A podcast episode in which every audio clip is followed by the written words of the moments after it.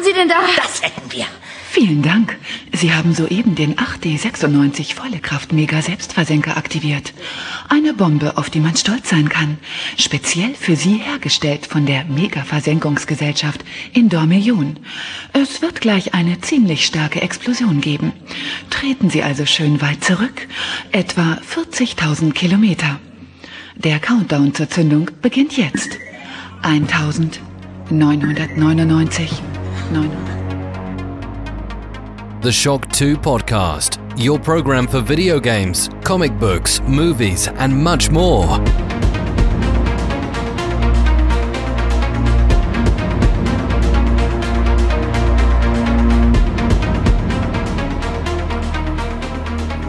Hallo und willkommen bei einer neuen Folge des Shock 2 Podcast. Mein Name ist Michael Furtenbach und dies ist die 199. reguläre Podcast-Sendung. Die Woche gab es ja schon einen Wochenstart am Montag und in der Mitte der Woche gab es eine VIP-exklusive Folge mit zwei weiteren Spielen aus unserer Serie 200 Spiele, die du gespielt haben musst. Genauer gesagt ging es um Journey und um Vanquish von Sega und jetzt am Samstag gibt's noch eine reguläre Podcast-Sendung, bevor es wieder Sonntag am Abend, Montag in der Früh den nächsten Wochenstart gibt. Und die Zeit hat's ja in sich. Die Zeichen stehen ganz klar auf Next Generation. Sony wird nächste Woche offiziell die PlayStation 5 präsentieren. Auch sonst ist schon ein bisschen was durchgesickert, wird es nicht nur dieses Event nächste Woche geben, sondern einige Spiele werden da angekündigt werden, von denen man noch nichts gesehen hat oder nur den Titel kennt. Äh, ich bin sehr gespannt auf die nächste Woche. Ich hoffe, ihr auch. Und ja, im Wochenstart gibt's dann auch noch äh, schon einen Ausblick auf die kommende Woche, was wir schon alles wissen, was da angekündigt wird und vor allem auch wann. Ich nehme jetzt gerade dieses Intro für den Podcast in der Nacht von Freitag auf Samstag auf. Es ist kurz vor Mitternacht, aber keine Angst, der Podcast entsteht nicht nur jetzt. Ich habe schon im Laufe der Woche einige Gespräche geführt, die ihr jetzt gleich hören werdet. Äh, wir starten mit dem Florian Scherz, ja, mit dem rede ich über das neue Xenoblade Chronicles Definitive Edition. Also ganz neu ist das Spiel ja nicht. Gab es ja schon für die Wii und für den New 3DS. Aber jetzt gibt's eine Definitive Edition, wo sich einiges geändert hat. Ja, sowohl jetzt äh, optisch und technisch als auch inhaltlich. Und da rede ich ausführlich mit dem Florian drüber. Und danach kommt gleich ein weiteres Audio-Review auf eure Ohren, denn ich rede mit dem Clemens Spitzer. Der war ja auch schon vor kurzem mal im Podcast, wo wir über die Unreal Engine, über die Demo der Unreal Engine gesprochen haben. Mit dem rede ich diesmal über Minecraft Dungeons. Das ist äh, das Minecraft Spin-off, das diese Woche erschienen ist. ist ein Live-Action-Rollenspiel à la Diablo, ist aber nicht nur für die Xbox und den PC erschienen, was man meinen könnte, weil es ja von Microsoft kommt. Minecraft ist ja inzwischen eine Microsoft-Marke, sondern ist für alles erschienen, also auch für die PS4 und für die Switch. Da gibt's dann auch wieder ein schönes, ausführliches Online-Review. Und zu guter Letzt gehe ich zu uns in die Küche ins Shock 2 Küchenstudio und habe mir meine Tochter geschnappt und wir plaudern ein bisschen über Comics, über kindgerechte Comics. Ich weiß, viele von euch haben auch schon Kinder, haben jetzt auch eben gerade in den letzten Wochen ihre Kinder zu Hause. Auch die nächsten Wochen ist ja oft so, dass der Unterricht jetzt nicht regelmäßig stattfindet, sondern sporadisch. Sprich, man kann auch mal ein, ein gutes Comic dazwischen schieben, zwischen dem Online-Unterricht. Und da gibt's dann ein paar Empfehlungen von uns, die sehr unterschiedlich ausgefallen sind. Aber vielleicht ist da auch was für euch oder für eure Kinder dabei. So, aber jetzt genug des Vorgeblänkels. Wir starten und es geht los mit der Xenoblade Chronicles Definitive Edition für die Nintendo Switch und mit dem Florian Scherz.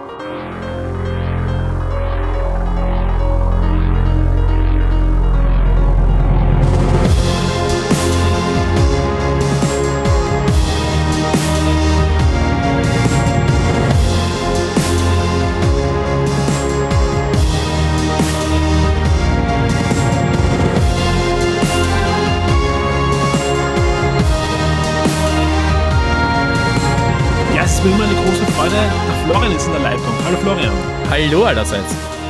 Ich habe mir auch kurz vor der Sendung jetzt angeschaut, äh, du warst ja, und da bin ich wirklich sehr glücklich drüber, die letzte Zeit doch öfters auch im Podcast zu hören. Ja, vielen Dank auch an der Stelle dafür. Und vor gar nicht allzu langer Zeit haben wir ja mal über ein Xeno-Spiel gesprochen und jetzt schon wieder. Ja, das ist eigentlich erstaunlich auffällig. Ja. Also vor allem das Lustige ist ja, wir reden jetzt über eines von den Spielen, über die ich damals ein bisschen gelästert habe. Genau. Äh, weil ich ja damals, äh, für die Leute, die es nicht gehört haben, das war ja ein, ein VIP-Cast. Äh, ich habe über Xenogears geredet und habe gesagt, hey, Xenogears, das waren so richtig, richtig gute Xenospiele. und heute geht das so ein bisschen mit den Xenoblades in eine Richtung, mit der ich nicht ganz klarkomme. Äh, ja, und heute reden wir dann über Xenoblade. Wir reden genauer gesagt über Xenoblade Chronicles Definitive Edition. Und das ist, ähm, ja, soweit ich zählen kann, die dritte Version von, von dem ersten Xenoblade Chronicles. Und ist jetzt für die Switch erschienen, ja, und das Schöne ist, äh, du hast es eben nicht nur für Shock 2 getestet und wir reden jetzt äh, als Audio-Review nochmal drüber, sondern soweit ich weiß, hast du auch jede Version davon gespielt. Ja, ich glaube, hast du auch alle getestet sogar für uns oder hast du sogar irgendwas privat gespielt? Da bin ich mir jetzt nicht ganz sicher. Also ich habe damals noch das erste, die erste Version von Xenoblade Chronicles auf der Wii, das war noch für Console.at, wie ich die getestet habe. Das ist doch schon wieder eine Weile her. Äh, ich habe äh, das, das Xenoblade Chronicles 3D, das war ja dann diese Version für den New 3DS, die habe ich nicht für, die habe ich nicht getestet. Da haben wir im Grunde genommen, mhm. äh, glaube ich, eher so ein bisschen ein Mash-up aus meinem alten Wii-Test genau. mit dem Ganzen gemacht. Also ich glaube, das war so ein bisschen eine Zusammenarbeit zwischen uns sogar. Äh, und ja, und jetzt jetzt halt die Switch-Version. Ich habe aber, bevor das jetzt falsch klingt, ich habe auch die 3DS-Version gespielt, ich genau, habe sie nur nicht getestet. Das, das, das war mir eh klar, ich war mir nicht genau sicher. Genau deswegen nämlich, wir haben, wir haben einfach dein, dein Review damals als Grundlage genommen und haben einfach dann äh, mit Infokästen dann herausgearbeitet, was sich verändert hat. Und so viel kann man jetzt schon verraten, es hat sich auch diesmal wieder ein bisschen was an dem Spiel ge geändert. Ja, äh, du hast es auch schon angesprochen. Wir haben ja vor kurzem eben über diese, ja, eine Serie ist es ja nicht, aber es sind ja mehrere Spielserien, die aber doch ein bisschen zusammenhängen, zumindest über den Entwickler Monolith, der da jetzt verantwortlicher auch ist. Ja, aber anscheinend ähm, ähm, sieht das ja Monolith oder Nintendo ähnlich wie du, weil sie verbessern und verbessern und verbessern an dieser Serie. Und auch wenn es Definitive Edition heißt, ähm, ja, mal sehen, wann da die nächste Version kommt, ja, spätestens bei, bei, der, bei der Switch 2. Du hast schon gesagt, ja, am, am New 3DS kam ja das, also war ja der Launch-Titel, ja, und glaube ich, einer von zwei Spielen, die dann den das Gerät so einigermaßen ausgenutzt haben. Ja, vor allem eins von den ganz wenigen, die wirklich nur am New 3DS liefen, genau. weil die ja wirklich äh, den zweiten Stick brauchten und weil das einfach von der Leistung sonst nicht machbar war. Also da habe ich ein paar Berichte gelesen, dass die Entwickler wirklich gekämpft haben, dass sie den 3D-Modus überhaupt noch aktivieren können, weil das Spiel hardwaremäßig einfach den 3DS eigentlich schon überfordert hat. Ja. Na, aber war trotzdem eine, eine, eigentlich eine ziemliche Meisterleistung, das noch aus dem Gerät herauszukitzeln. Das, da tun sie sich natürlich jetzt leichter bei der Nintendo Switch. Ja, dafür gibt's einige Verbesserungen sogar, aber da mehr dazu äh, noch später. Lass uns einfach mal jetzt kurz starten für alle, die so gar keine Ahnung haben, was sie erwartet. Ja, das Spiel ist jetzt für die Switch erschienen oder erscheint jetzt diese Woche. Äh, was ist Xenoblade Chronicles für ein Spiel? Ja, also Xenoblade Chronicles ist ein JRPG. Äh, das überrascht jetzt wahrscheinlich die wenigsten, die hören, dass ich das getestet habe. Ähm, es könnte auch ein rundenbasierendes Strategiespiel sein. Stimmt, aber ja, in dem Fall ist es ein JRPG, man braucht ja ein bisschen Abwechslung. Äh, ja, wie gesagt, das äh, Spiel ist von, von Monolith. Das sind die Leute, die eben unter anderem Xenosaga vorher gemacht haben. Xenoblade Chronicles gibt es ja mittlerweile auch schon drei Teile, obwohl der jüngste Teil Teil 2 ist. Da gab es ja dazwischen Xenoblade Chronicles X. Äh, sind aber auch Leute, die zum Beispiel mitarbeiten äh, oder mitgearbeitet haben an Animal Crossing am jüngsten oder am letzten Zelda. Also die haben wirklich, die sind da wirklich jetzt gerade sehr gut bei Nintendo vernetzt, die wissen, was sie aus dieser Hardware rausholen. Äh, ja, worum geht's so grob gesagt? Das Spannendste an dem Spiel ist eigentlich die Spielwelt, weil so quasi der Anfang ist gleich einmal, der, dass man so die, die Genesis dieser Welt erlebt. Da, da waren zwei Titanen, die haben gegeneinander gekämpft äh, bis quasi beide gestorben sind an den Verletzungen, die sie sich zuge äh, zugefügt haben. Und das eine ist Mechonis und das andere ist Bionis. Und wie der Name schon sagt, der eine wird dann quasi die Heimat der Maschinenwesen und der Bionis wird äh, die Heimat der, der Menschen beziehungsweise der biologischen Lebewesen. Es sind ja nicht nur Menschen dort. Äh, und dieser Konflikt ist aber nicht vorbei dadurch, dass die, äh, dass diese Wesen quasi gestorben sind, sondern sie übertragen das auf die Leute, die auf ihnen leben. Und die Maschinenwesen terrorisieren eigentlich noch immer die Menschen, die da einen ziemlich verzweifelten Kampf führen. Äh, aber es gibt eine Waffe, die die Menschheit retten kann. oder die Homs, es sind Homs eigentlich und keine Menschen, also sie schauen aus wie Menschen. Äh, und zwar ist das äh, die berühmte Waffe Monado. Die kann nicht jeder führen, ist eine ganz besondere Waffe mit ganz besonderen Fähigkeiten, weil sie kann den Mechonis wirklich schaden, was nicht jede, jede Waffe kann, also die meisten sind da relativ ineffektiv. Äh, aber diese Waffe kann es, die ist was ganz Besonderes, erfordert aber auch, fordert aber auch sehr viel von ihrem Träger äh, und gibt ihm ganz, ganz besondere Kräfte. Und der Träger dieser, dieser Waffe wird wenig überraschend dann relativ bald unser Protagonist, der Schulk. Äh, kennt man vielleicht auch aus Smash Brothers, also da merkt man, wie wichtig der mittlerweile ist. Der taucht tatsächlich in Smash Brothers auf. Äh, und der zieht los nach einer großen Tragödie, nachdem seine Heimat angegriffen wird, um endlich für Frieden zu sorgen in dieser Welt. Ja, klingt, klingt nach einer ähm, ja, klassischen japanischen Rollenspiel-Anime-Story. Ja, mich. ist es gewissermaßen auch. Sie hat natürlich einige tolle Twists und äh, da kann ich jetzt nur nochmal zurückgehen, was ich das letzte Mal schon erzählt habe in dem Podcast über, über Xenogears die Macher von den Xeno-Spielen sind halt berühmt dafür, dass sie sehr, sehr viele Twists bauen, sehr, sehr komplexe Storylines. Und auch wenn sie bei Xenoblade Chronicles eigentlich gesagt haben, nein, wir wollen jetzt nicht mehr so eine riesige Storybombe bauen, die aus, aus Unmengen an Cutscenes äh, besteht, dass man dann irgendwann einmal das Spiel dahinter vergisst. Äh, wir wollen einen ganz anderen Fokus legen äh, ist die Story trotzdem nicht schlecht. Also die Story ist noch immer so, dass sie, äh, dass sie dich mitnimmt, dass sie tolle Charaktere hat, dass sie einige sehr tolle Wendungen hinlegt, äh, ganz, ganz interessante Querverbindungen aufbaut. Äh, auch nämlich mittlerweile zu Xenoblade Chronicles 2 gibt es tatsächlich Querverbindungen, auch wenn es eigentlich völlig unterschiedliche Spiele sind mit unterschiedlichen Welten. Äh, will ich jetzt aber auch gar nicht spoilern, ich sage nur, das gibt's. Äh, es ist eine interessante Story und sie ist mehr, als sie vielleicht auf den ersten Blick ahnen lässt.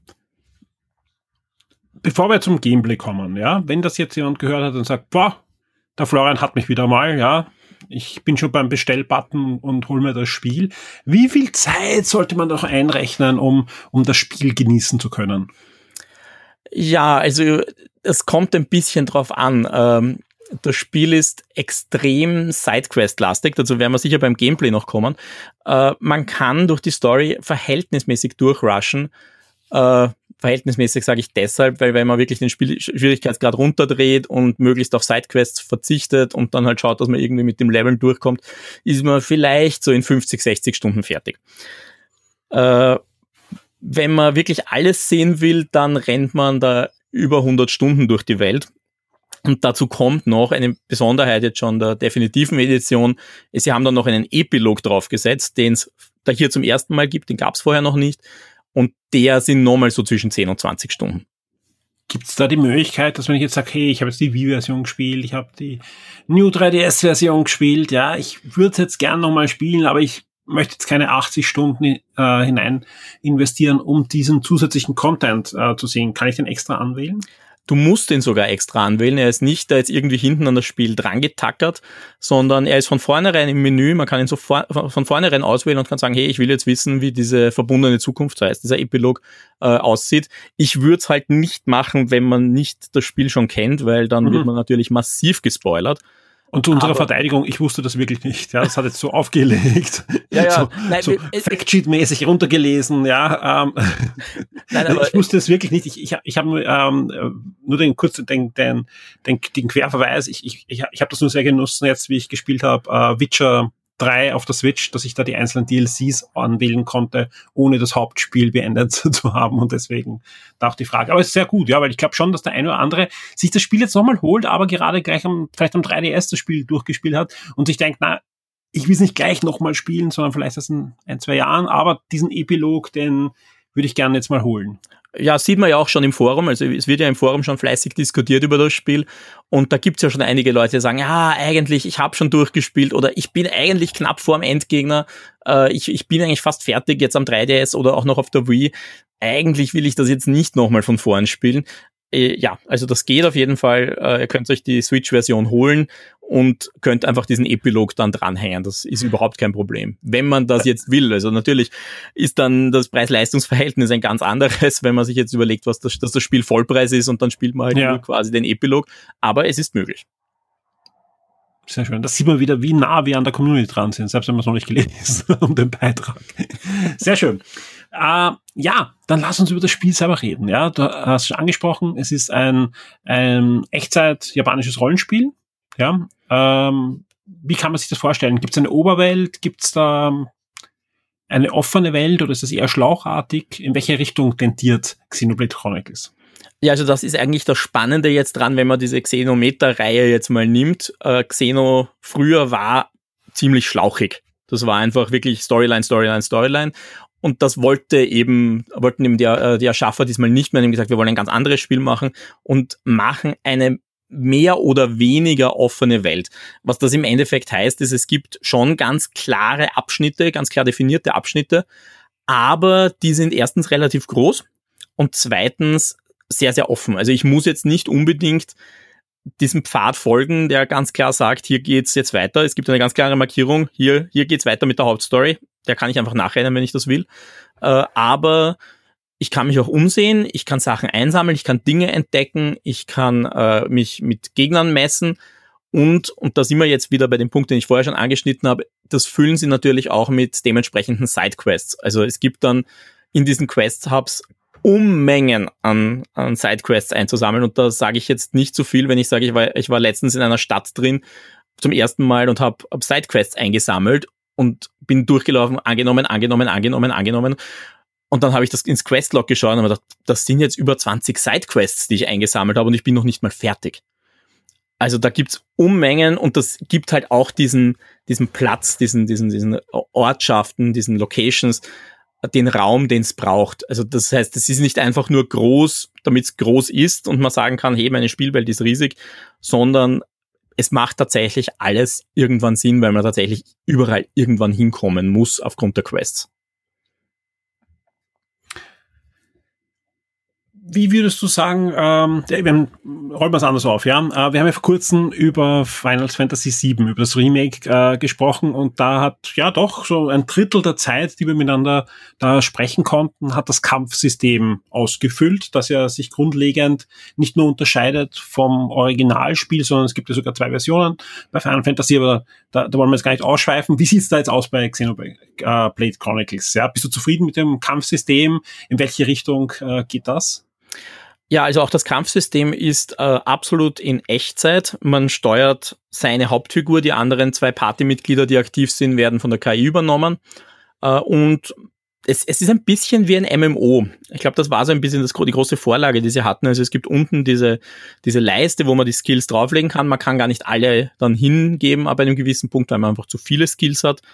Und die kann man dann passenderweise zu passenden Momenten auslösen. Also da gibt's wirklich so Sachen wie, dieser Skill macht mehr Schaden, wenn du hinter dem Gegner stehst. Oder dieser Skill ist stärker äh, oder vielleicht löst einen Zusatzeffekt aus, wenn du neben dem neben einer Figur stehst, also seitlich von der Figur.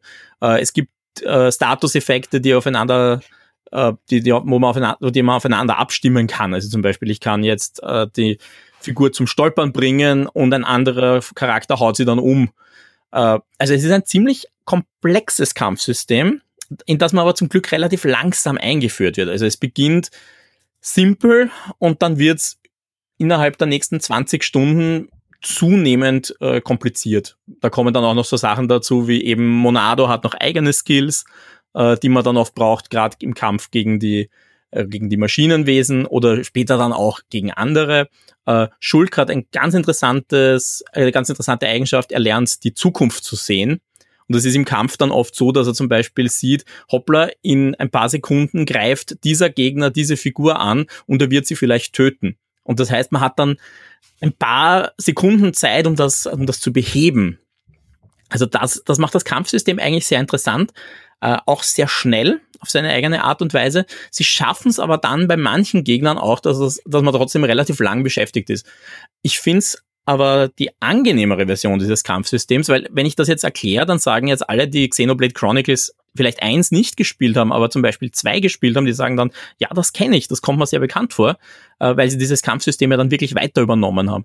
Äh, Xenoblade Chronicles 2 war mir im Kampfsystem oft ein bisschen zu sperrig oder es hat sich einfach so wichtig genommen, dass es manchmal hat man das Gefühl gehabt, die wollen jetzt unbedingt, dass die Kämpfe selbst gegen irgendwelche relativ harmlosen Gegner umständlich werden. Und ich finde, das ist, da macht Xenoblade Chronicles die bessere Balance jetzt gerade, weil es äh, Trash-Mobs zum Beispiel, dann brauche ich gar nicht so auf Positionen achten. Das ist selten wirklich gefährlich, wenn ich halbwegs gelevelt bin. Aber sobald ich dann gegen einen Boss antrete, da muss ich dann wirklich aufpassen und da muss ich dann wirklich schauen, dass ich die Skills äh, intus habe. Zu Konsolzeiten war es so, ähm, ja, wir hatten ja gleich zwei Redaktionen im Haus und da gab es wirklich einige Spezialisten für diverse Genres, ja. Dass wenn da ein, ein japanisches Rollenspiel äh, reinkam, gab es zwei, drei Leute, die da wirklich sich sofort drauf gestürzt haben, auch Rennspiele und Actionspiele. Also war wirklich auch einigermaßen gut aufgeteilt. Und ich habe mich das eine oder andere Mal ziemlich unbeliebt gemacht, weil ich gesagt habe, gebt's das doch dem Rennspieler das Rollenspiel und umgekehrt, weil es dann sicher spannender, ja.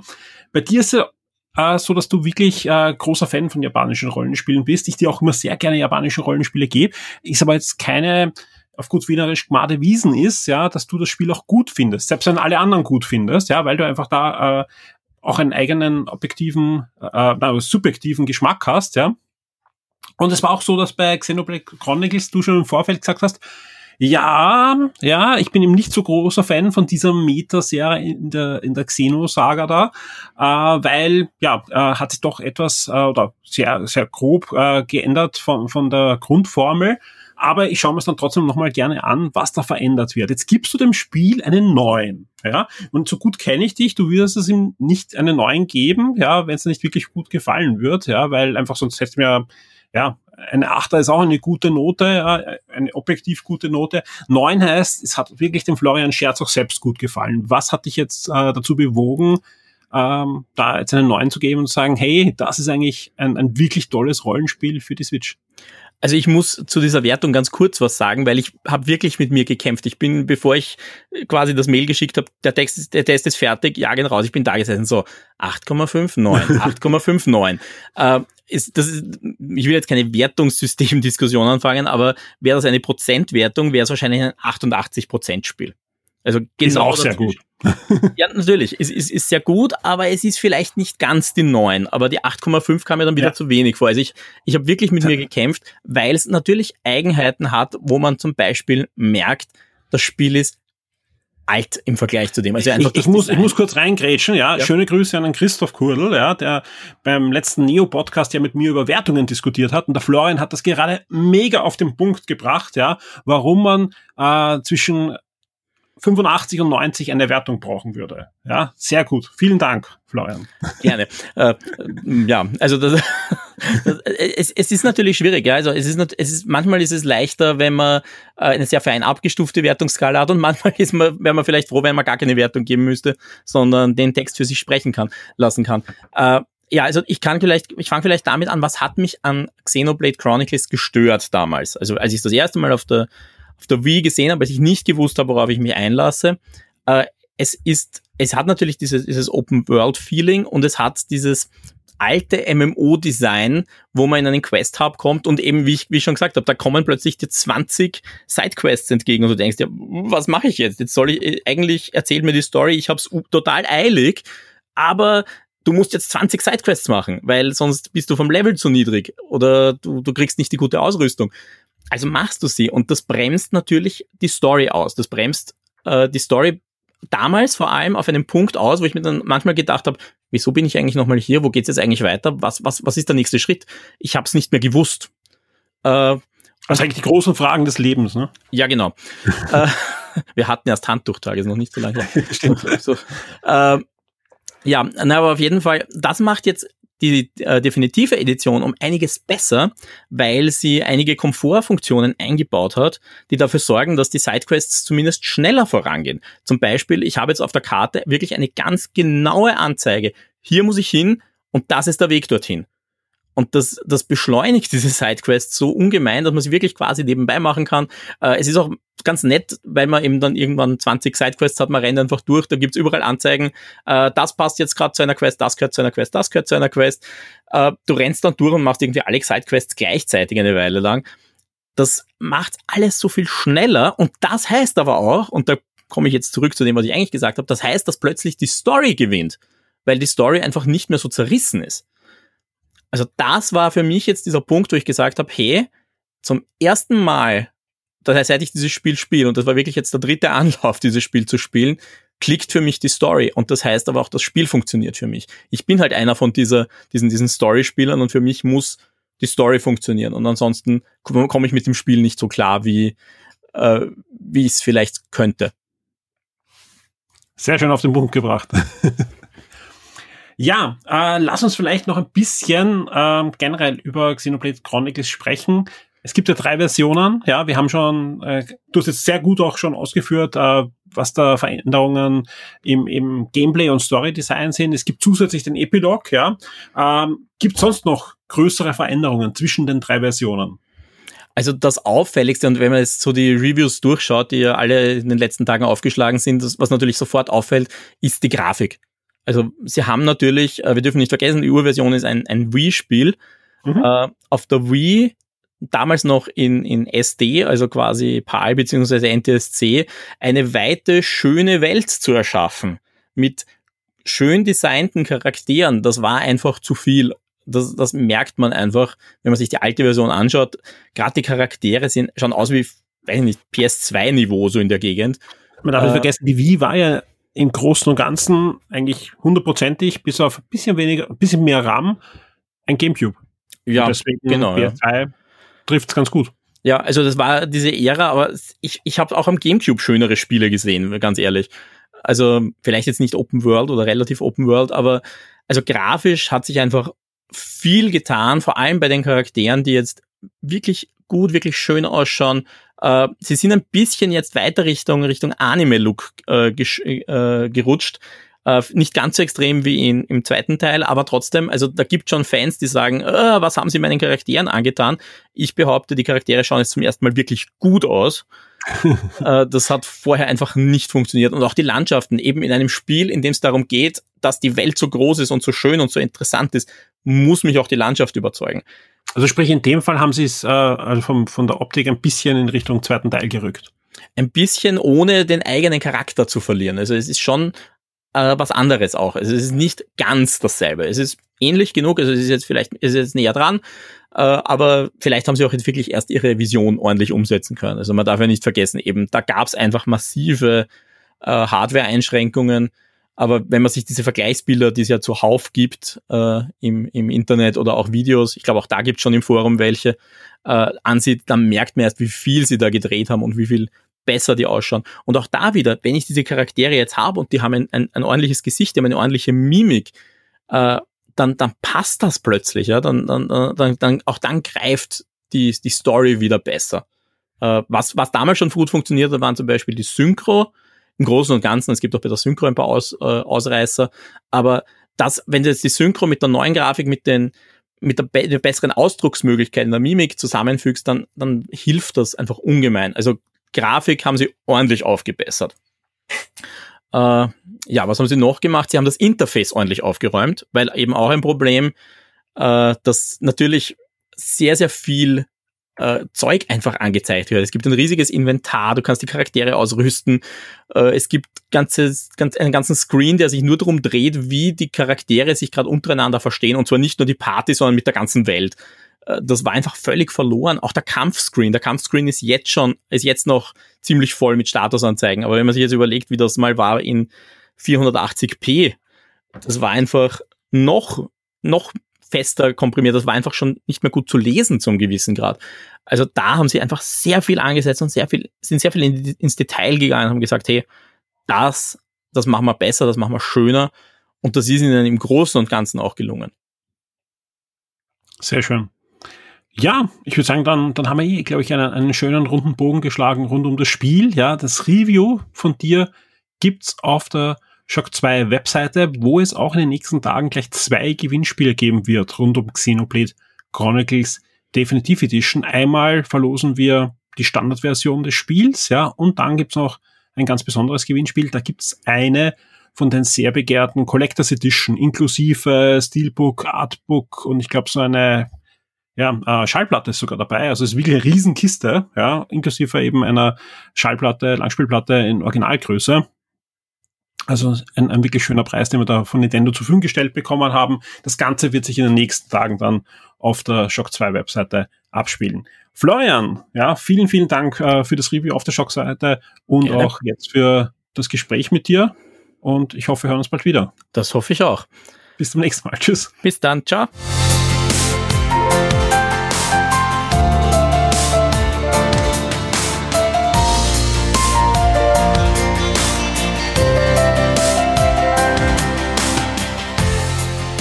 Ich freue mich sehr. Bei mir in der Leitung ist schon der Clemens Spitzer. Hallo Clemens. Hallo Michi. Zum ersten Mal im Zweiergespräch im Podcast. Deine Premiere hast du ja in der Gruppe letztes Mal gefeiert und ich freue mich sehr, dass wir wieder miteinander plaudern können. Wir haben auch einen schönen Anlass. Du hast äh, vor einigen Stunden auf Shock 2 ein Review veröffentlichen können und zwar zum Minecraft Dungeon, ein Spiel, auf das sich der eine oder andere draußen schon sehr gefreut hat. Ähm, ist ja ein Spin-off zur großen Minecraft-Serie und ja, ich, ich habe ja eh schon öfter im Podcast erzählt, das ist etwas, was man ein bisschen bei Console.at damals, ähm, ich will nicht sagen verschlafen haben wir es nicht, also wir haben das schon kommen gesehen, haben eh Specials gemacht und so weiter, aber ich glaube eh, nicht nur wir, sondern jeder hat das eigentlich unterschätzt, glaube ich, von, ähm, von den klassischen Videospielern, was da äh, für eine Masse und, und für eine, eine, eine riesige Menge an, an Spielern daherkommt, plötzlich die nichts anderes mehr spielen, außer Minecraft. Und wir haben uns ja alle sehr gewundert, wie dann äh, Microsoft 2,5 Milliarden Dollar auf äh, ja, Mojang äh, wirft und, und sich das äh, krallt, ja, und jeder gesagt, das gibt's ja nicht, ja, das hat sich doch eh schon so oft verkauft, ja, wer, wer soll das noch kaufen, ja, dieses Indie-Spiel? Und wir wissen alle, ja, äh, Microsoft hat da absolut recht gehabt, denn das wurde noch ein viel, viel größerer Erfolg inzwischen. Erst vor wenigen Tagen gab's die riesengroße Erfolgsmeldung. Zwei 100 Millionen Spieler. Ja, also dieses Spiel pulverisiert einfach alles. Ja, das ein GTE und so weiter. Ja, ist da unter ferner Liefen. Ja, das einzige Spiel, was einigermaßen rankommt mit verkauften Exemplaren, ist Tetris. Aber auch das wurde schon im letzten Jahr überholt, ja, weil ich glaube, Tetris steht irgendwo bei 170, 180 Millionen verkauften Einheiten. Also da ist ähm, das einzige Spiel, was das wahrscheinlich noch irgendwann mal wieder toppen kann, falls irgendwann Minecraft nachlässt, dann ist Tetris. Also Tetris ist ja da einfach um zu bleiben, das wissen wir. Und das ist das einzige, was er noch ranreichen kann. Aber ja, es gibt eben nicht nur das Hauptspiel, sondern vor einigen Tagen ist Minecraft Dungeons erschienen und du konntest das testen man könnte ja glauben, das Spiel erscheint nur am PC und auf der Xbox One, aber dem ist ja nicht so, sondern Microsoft hatte da das Versprechen gehalten, dass Minecraft auch in Zukunft Multiplattform tauglich ist, ja, sprich, das Spiel erscheint nicht nur für PC und Xbox One. Wo erscheint das Spiel noch? Es erscheint eigentlich für, eh für alle Konsolen, also auch für PS4 und Switch. Also, ähm, und im Prinzip wie du schon gesagt hast, ist ja wirklich unglaublich, was für Leute auch Minecraft erreicht hat, in alle Altersgruppen und auch immer noch immer erreicht und auch immer noch Updates bekommt, auch noch das, das Urspiel. Ähm, aber ja, für mich war es jetzt mit Minecraft Dungeons aber das erste Minecraft für mich sogar, weil das ganze kreative und Welten aufbauen, das war nicht so ganz meines in Minecraft. Habe ich nie so ganz den Anreiz gesehen. Wobei aber die ganzen Kreationen, was dort, was dort über die Jahre geschaffen worden ist, das, die sieht man ja immer wieder irgendwo im Internet oder so. Und das ist wirklich beeindruckend, was da bis jetzt geschaffen worden ist. Und ja, Minecraft Dungeons ist jetzt eben ein komplett anderer Ansatz und eben wirklich so wie eine Art Diablo-Light einfach. Genau, wollte ich gerade sagen, ist ja ein komplett anderes Spiel, ist ein Dungeon Crawler, ein klassischer aller Diablo. Und du sagst es schon, ein Diablo Light, ja, ist ja auch, also ich, ich habe jetzt schon einige Leute in meinem Umfeld, die sagen, boah, ich habe mir das geholt auf der Switch, auf der PS4, auf der Xbox One, um es mit meinen Kindern zu spielen, denn das Spiel bietet nicht nur Spielen über Internet, sondern auch Couch Coop, ja, etwas, was ja mhm. heutzutage nicht mehr ganz selbstverständlich ist, sondern ganz im Gegenteil, eher was Seltenes und ist ja auch eben von, weil es ja einfach in dieser Klötzchen-Grafik ist, natürlich auch schon da automatisch ein bisschen kinderfreundlicher als das ab 18 Diablo 3. Das ähm, stimmt, ja. Lass uns ein bisschen erzählen, ja. Also wie gesagt, äh, wenn man Minecraft Dungeons noch nie gesehen hat oder gespielt hat. Ja, man kennt aber Diablo. Was sind die großen Unterschiede? Also was, was erwartet mich da? Kann, kann ich da wirklich jetzt durchlaufen oder muss ich da doch irgendwie Minecraft-mäßig was zusammenbauen? Das ist ja, glaube ich, die Angst von vielen. Also zusammenbauen muss man in dem Spiel gar nichts im Prinzip. Man hat wirklich einfach nur seine Items, die man findet und ähm, Fähigkeiten, die man den, äh, äh, dem, die man den Waffen ausrüsten kann. Aber sonst hat man eigentlich nichts, was man, was man selbst erschaffen oder craften muss in irgendeiner Art und Weise. Sondern man, man hat wirklich einfach sein Lager und von dort wählt man dann äh, Missionen aus und steigt dort in verschiedene Level ein, die prozedural generiert werden. Und schlägt sich dort eben durch verschiedene Gegner, die, denke ich, bekannt sind die meisten, aber viele auch neu. Wie gesagt, das war das mein erstes Minecraft. Ähm, und ich denke, dass eben Minecraft Dungeons wirklich im Prinzip eben einfach wirklich ein sehr untergebrochenes Diablo ist und wirklich nur die notwendigsten Elemente hat, eben jetzt verschiedene Level durch Gegner, Gegner erledigen, ähm, Items aufsammeln und die dann ausrüsten. Genau, einfach Loot sammeln und, und aufleveln wahrscheinlich. Genau. Jetzt hast du zuerst schon angesprochen, die Leveln sind nicht äh, von Menschenhand erstellt, sondern werden äh, neu berechnet jedes Mal. Äh, das klingt ja im ersten Step nach unendlich viel Spaß. Ja, der gelernte Videospieler weiß, hm, das funktioniert nur selten so richtig gut. Wie sieht's da bei Minecraft Dungeons aus? Ja, wie, wie gut sind die Level? Äh, merkt man das, dass sie computergeneriert sind oder sagst du, hey, das, das ist eigentlich ein guter Ansatz, weil man kann das Spiel dann wirklich öfter durchspielen mit neuen Leveln? Ja, also man merkt schon, dass es im Prinzip einfach computergeneriert ist. Es gibt zwar schon immer wieder Bereiche wie Dörfer oder irgendwelche Ruinen, die eben schon erstellt worden sind. Aber vor allem eben, wenn man an die Umwege, die die Maps haben, wenn man die entlang geht, dann merkt man oft, dass sie eben einfach nur generiert worden sind, weil es gibt einfach sehr wenig zu entdecken. Es gibt zwar hier wieder dann schon versteckte Kisten oder versteckte Level zu entdecken, aber wirklich der Großteil ist einfach nur ein Weg, der ins Nichts führt, wo einfach noch ein paar Gegner stehen. Aber grundsätzlich schauen die Level schon sehr schön aus. Wie gesagt, diese Klötzchenoptik von Minecraft ist ja auch sehr ansprechend und es gibt noch die Kleinigkeiten, die man entdecken kann auf der Maps, wie zum Beispiel Pilze, wenn man durchrennt, dass sie Musik machen und lauter so Kleinigkeiten. Also es sind schon schön Jetzt gestaltet. du im Spiel eine 8, also 80 Prozent. Ja, das ja. ist ja wirklich ordentlich. Ja. Also viele gute Spiele haben eine schlechtere Wertung. Ja. Also musste ich doch irgendwas da gepackt haben. Ja. Wo, wo, wo war der Ansatz, wo du gesagt hast, das ist kein 60er, das ist ein 80er? Ja, da, da, da muss ja irgendwo eine Komponente sein, wo du sagst, pfah, deswegen hat sich's ausgezahlt, dass ich mal das Spiel zum Testen gerissen habe. Ja, wie gesagt, grundsätzlich, äh, wie du schon gesagt hast, eben viele holen sich für, wenn sie spielen wollen mit den Kindern oder sowas und ich denke eben genau dafür ist es besonders gut. Ich habe es jetzt nicht mit meinen Kindern gespielt, sondern mit meiner Freundin ähm, mhm. vom, vom Fernseher und es war schon auch, und es ist eben schon im Multiplayer sehr viel spaßiger, als wenn man es alleine spielt. Also Wie viele Spieler können gleichzeitig spielen? Bis zu vier können gleichzeitig mhm. spielen. Jetzt ist es so, ich glaube, du hast es am PC getestet. Mhm. Also wir haben eh schon gesagt, Xbox One, PS4 und Switch-Version sind auch verfügbar. Ich habe äh, kurz äh, vor der Sendung mit dem Christoph gechattet, der hat sich's gekauft äh, für sich und seinen Sohn auf der Nintendo Switch. Der meint, ja, es funktioniert, ja, macht wirklich Spaß, hat sich ausgezahlt, dass er sich das geholt hat.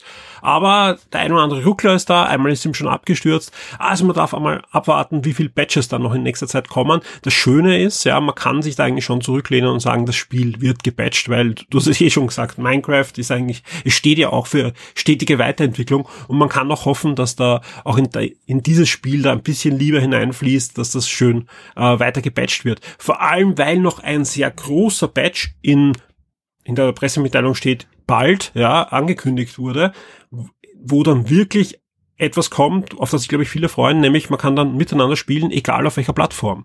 Derzeit ist es nämlich möglich, ähm, du kannst am PC nur mit PC-Leuten spielen, nicht einmal auf der Xbox One kannst du Koop spielen und PS4 und Switch schon gar nicht, aber sie haben richtiges Crossplay angekündigt, sprich, du kannst in Zukunft und laut Pressemitteilung bald auch wirklich Crossplay äh, plattformübergreifend spielen. Und das finde ich schon ein cool Zug, vor allem, ich finde das immer zumindest ähm, am Papier cool, wenn drauf steht Switch, weil das heißt einfach, du sitzt mit der Switch auf der Couch und irgendwer anderer spielt am PC mit der Maus oder wo auch immer. Ne?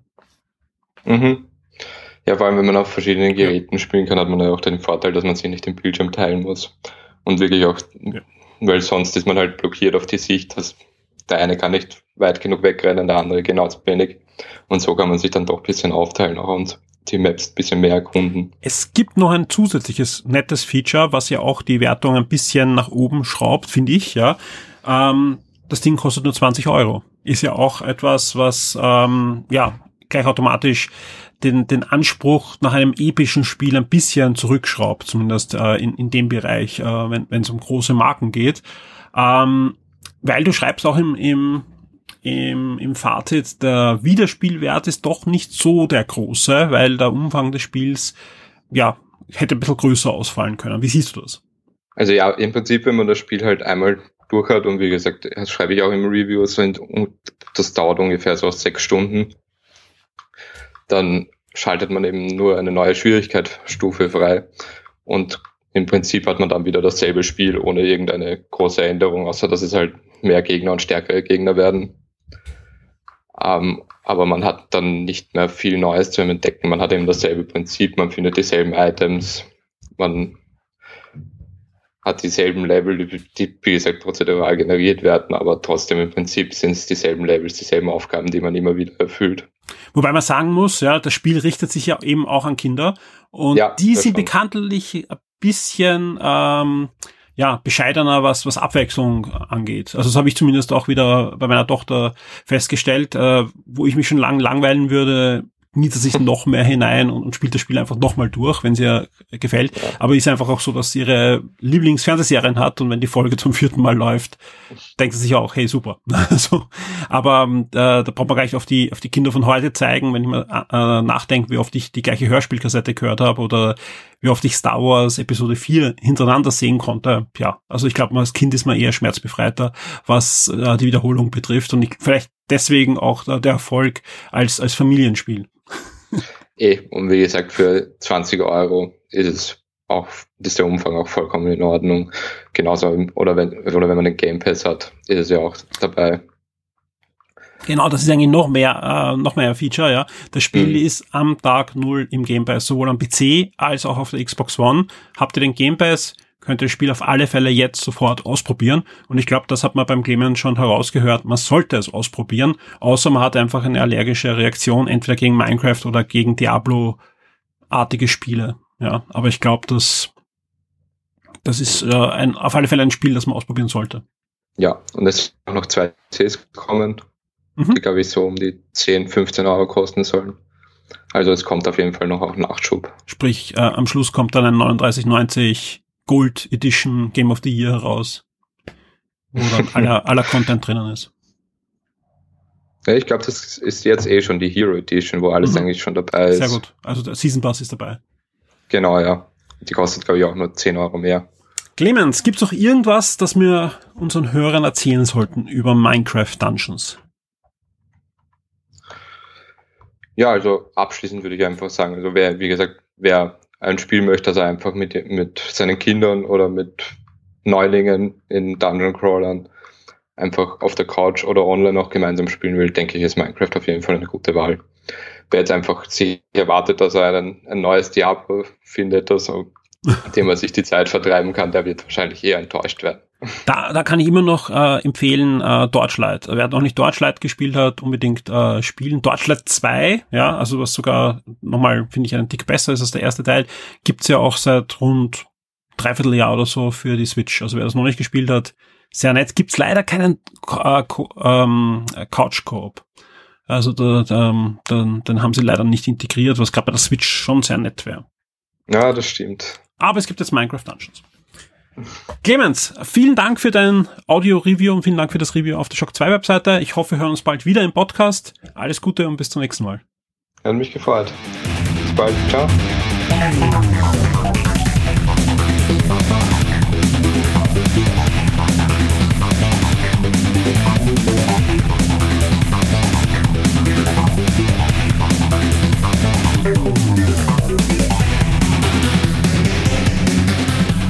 Ja, bei mir im Schock 2 Küchenstudio hat schon meine Tochter Platz genommen. Hallo Felicitas. Hallo.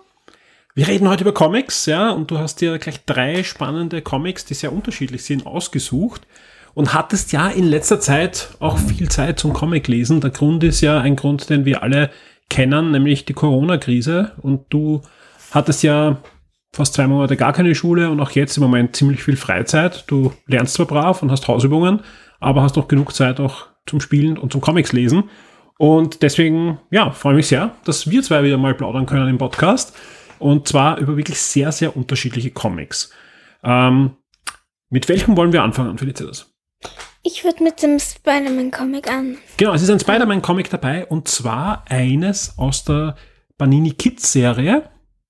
Äh, die bringen ja seit hm, ein, zwei Jahren äh, jetzt regelmäßig Comics in verschiedenen Formaten. Wir haben auch ein zweites aus der Serie äh, dann nachher noch. Ja. Ähm, und das Spider-Man-Comic ist äh, ein eine deutsche Übersetzung der Marvel Action Comics, die eigentlich nicht bei Marvel erscheinen, spannenderweise in den USA, sondern bei IDW, also bei einem anderen Verlag. Aber die dürfen auch Spider-Man Comics und Avenger Comics und ein paar andere Sachen herausbringen. Und die richten sich, so wie das Comic jetzt auch auf Deutsch, an ein jüngeres Publikum. Früher hat Marvel sowas selber gemacht, das waren diese All-Age Marvel-Comics. Jetzt macht das IDW und das sind wirklich spannende Comics. Eigentlich sind die so, wie, wie man sich Marvel-Comics in den 80er oder 70er Jahren vorstellt. Sprich, man braucht gar kein Vorwissen. Man schnappt sich den Band, man kann hineinlesen und hat einfach Spaß damit. Und das Schöne an dem ist, äh, dass auch großformatig ist. Sprich, wer, wer das jetzt sich nicht vorstellen kann, es ist ein Album und ja, sieht ein bisschen aus wie ein Asterix-Band vom, vom, vom Format, das ist typische Albumformat. Und jetzt lasse ich mal dich erzählen, warum hast du dir dieses Comic ausgesucht jetzt für die Podcast-Sendung? Es ist sehr witzig und ich bin ein kleiner Fan von Spider, Spider-Gwen. Und ich habe ein riesen Plakat in meinem Zimmer.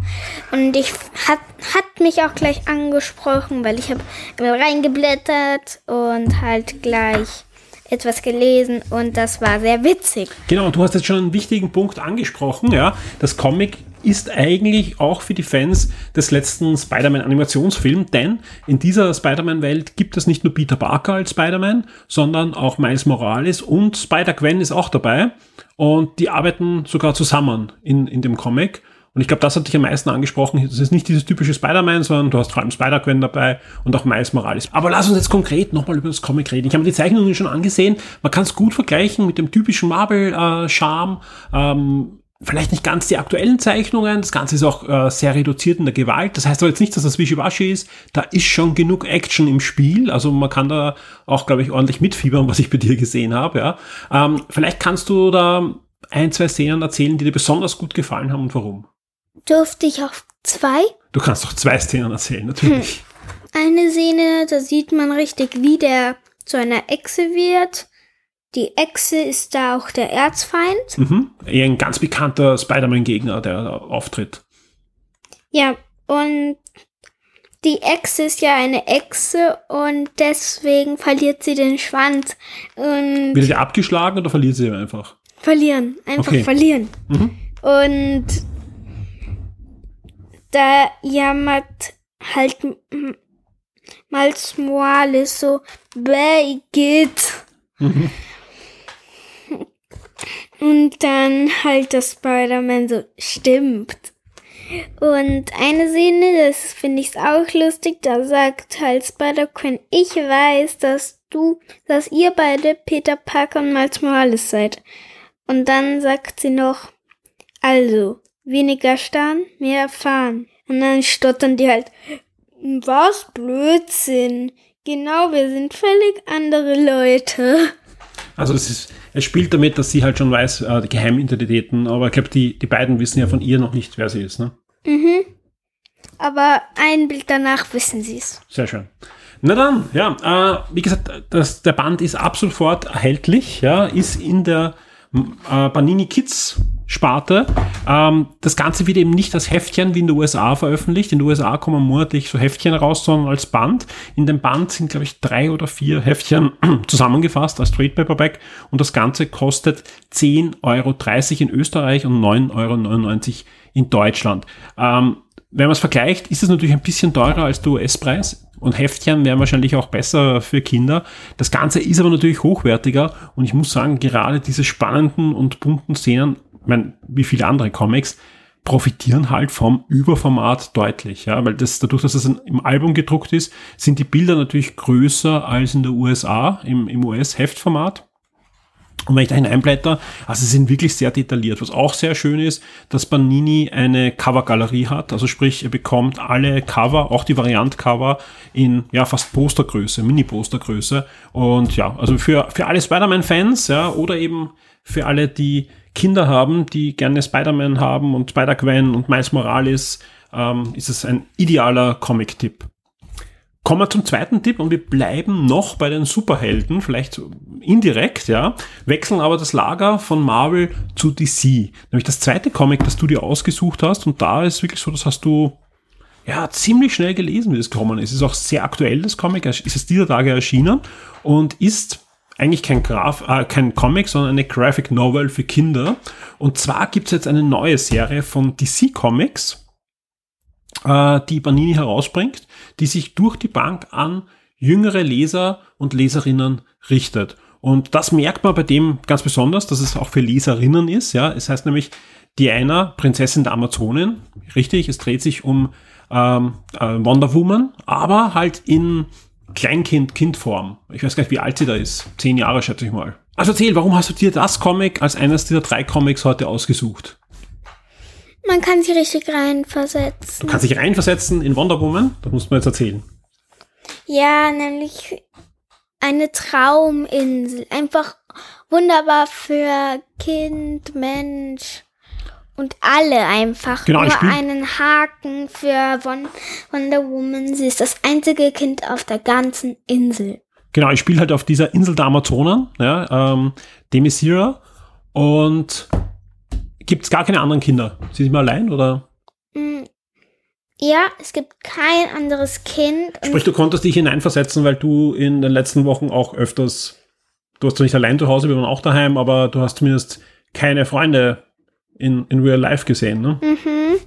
Und früher, als sie noch klein war, wurden Partys geschmissen, als sie denn das erste Mal etwas geworfen hat. Und sie stellt halt ab und zu was an und jetzt sieht die Mutter nur noch schlechte Sachen von ihr.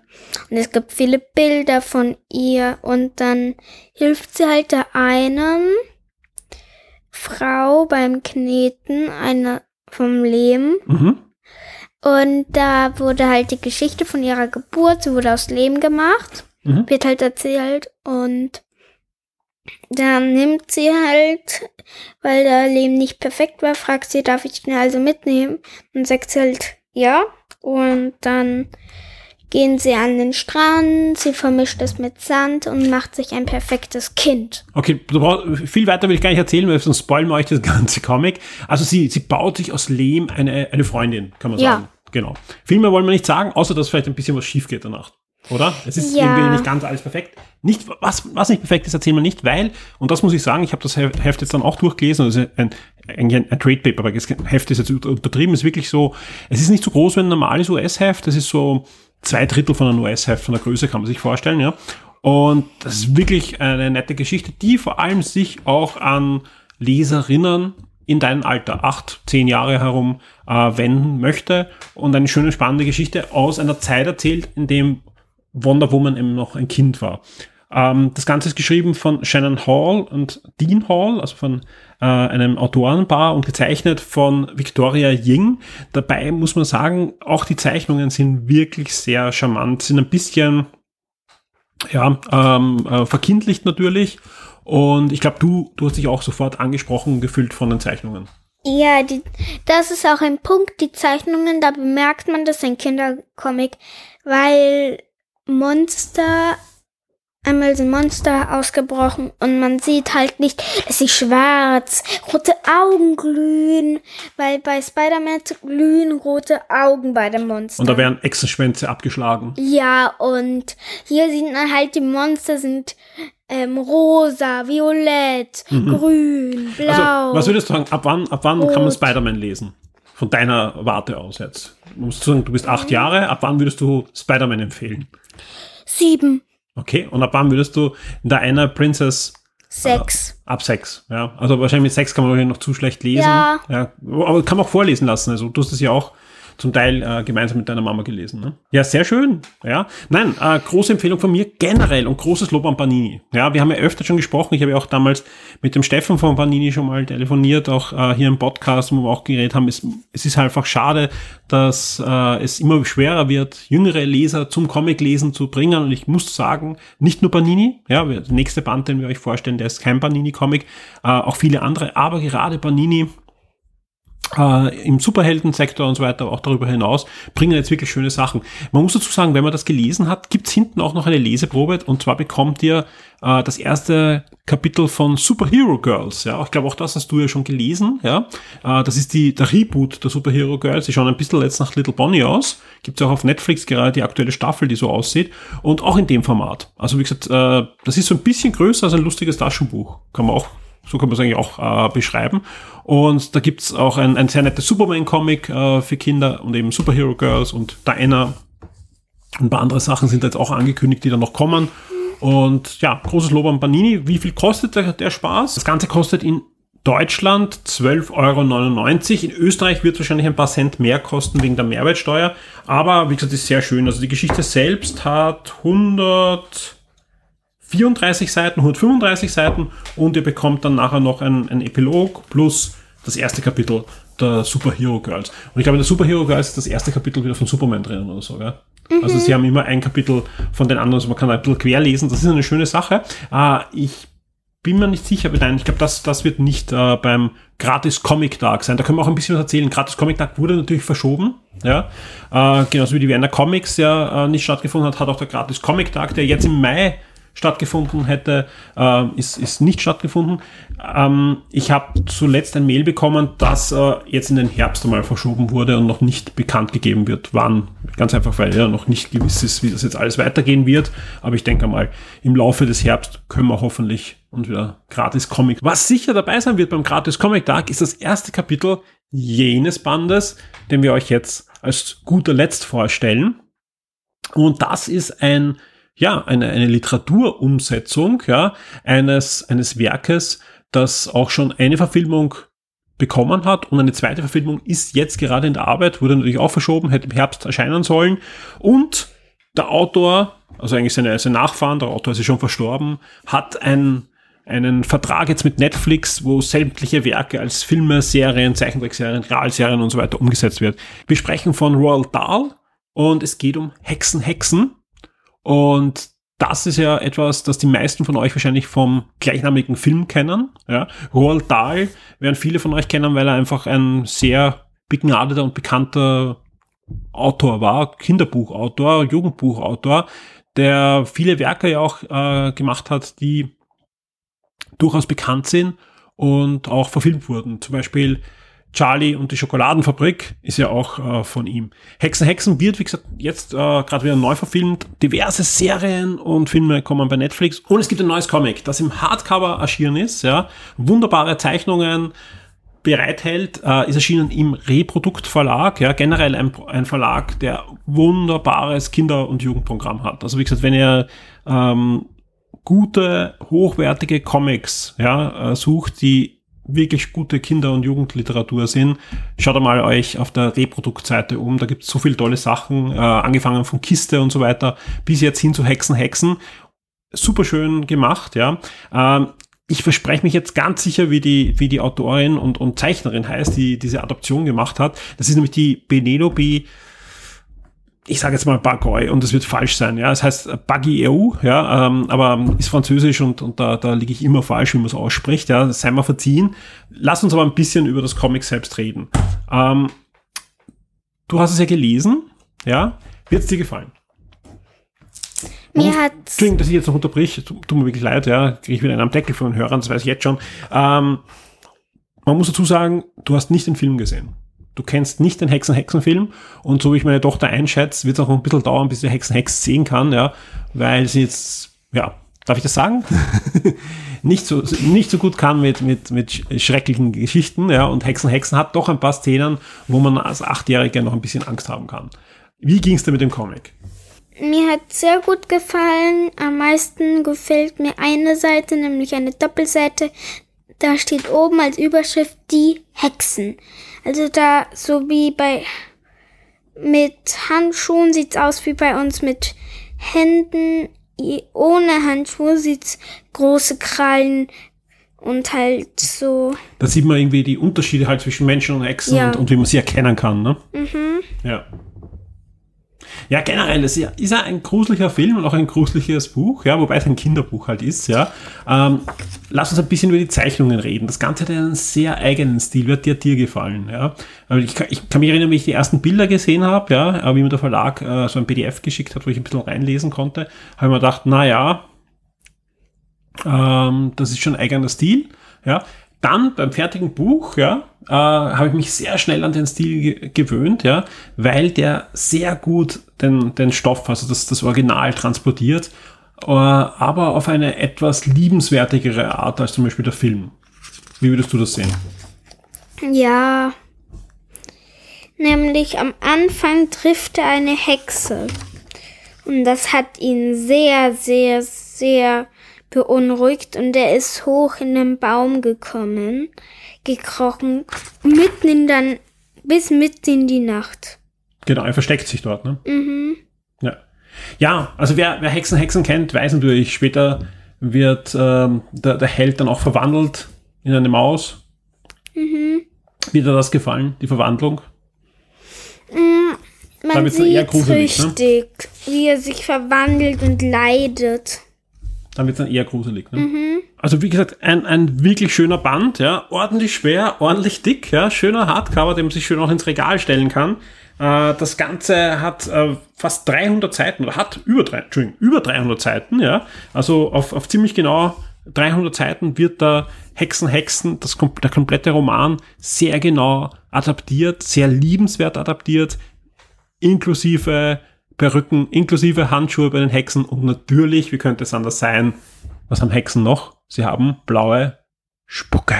Ja, und das ist alles da, weil das Ganze ist natürlich ähm, ein, ein buntes Comic, ist schön koloriert auch, ja, und absolut eine Empfehlung, ja, ist ein, ein, eine große Empfehlung von mir für alle, ähm, die, ja, so Kinder haben, so im Alter von 8 bis 12, ja, Vielleicht, vielleicht auch lesen lassen, wie gesagt, bevor man Hexen, Hexen in Filmen zeigt. Ja, ich meine, natürlich hat man auch die Option, äh, den Roman zu lesen. Auch der ist ja schön illustriert. Ja, aber wenn man sagt, hm, vielleicht soll es ein, eine Graphic Novel sein, da ist äh, diese Umsetzung bei Reprodukt absolut eine Empfehlung von uns.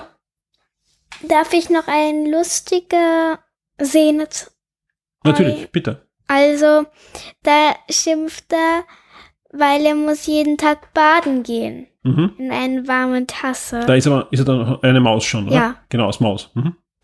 Und also da ist schon alles da vor, vorbei. Da muss er baden gehen. Mhm.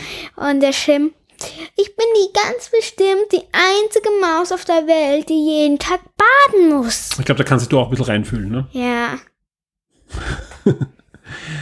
Felicitas, ja, vielen, vielen Dank. Ja. Äh, vielleicht noch ein paar Facts zu dem Band. Ja. Ähm, ist ab sofort äh, erhältlich, kostet 24 Euro. Ja. Ist ein schöner Hardcover.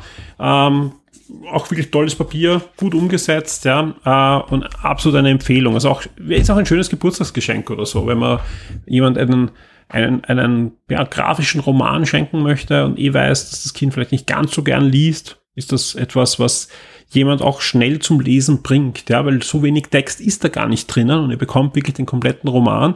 Und ich kenne da einige Kinder in, auch in Felicitas Umfeld, die so oder immer mehr zum Lesen gekommen sind durch solche Comics, weil es sind einfach nicht diese Bang Biff Buff Comics, ja, sondern man bekommt wirklich da hochwertige Literatur in Grafik-Novellform verpackt. Felicitas, vielen Dank, dass du Zeit genommen hast, mit mir über drei deiner Lieblingscomics zu reden, ja. Und ich muss sagen, du liest ja gerade wirklich viele Comics, ja. Ähm, normale Bücher auch. Das eine oder andere drei Fragezeichen habe ich gesehen, ist in letzter Zeit äh, verschlungen worden, aber am Nachkastel liegt, glaube ich, das aktuelle lustige Taschenbuch, oder? Yep. Habe ich dich erwischt. Sehr gut. Felicitas, vielen Dank. Ja, euch da draußen vielen Dank fürs Zuhören. Ich hoffe, wir haben einen schönen Mix heute geboten an Comics und Videospielen und wir hören uns spätestens beim Schock 2 Wochenstart am Montag. Bis zum nächsten Mal. Tschüss. Tschüss. Werde jetzt VIP und unterstütze Shock 2 mit einem Betrag ab 4 Dollar auf Patreon. Du sorgst damit dafür, dass wir das Shock 2 Webangebot und die Community weiter betreiben und ausbauen können und sicherst dir exklusive Podcasts und vieles mehr.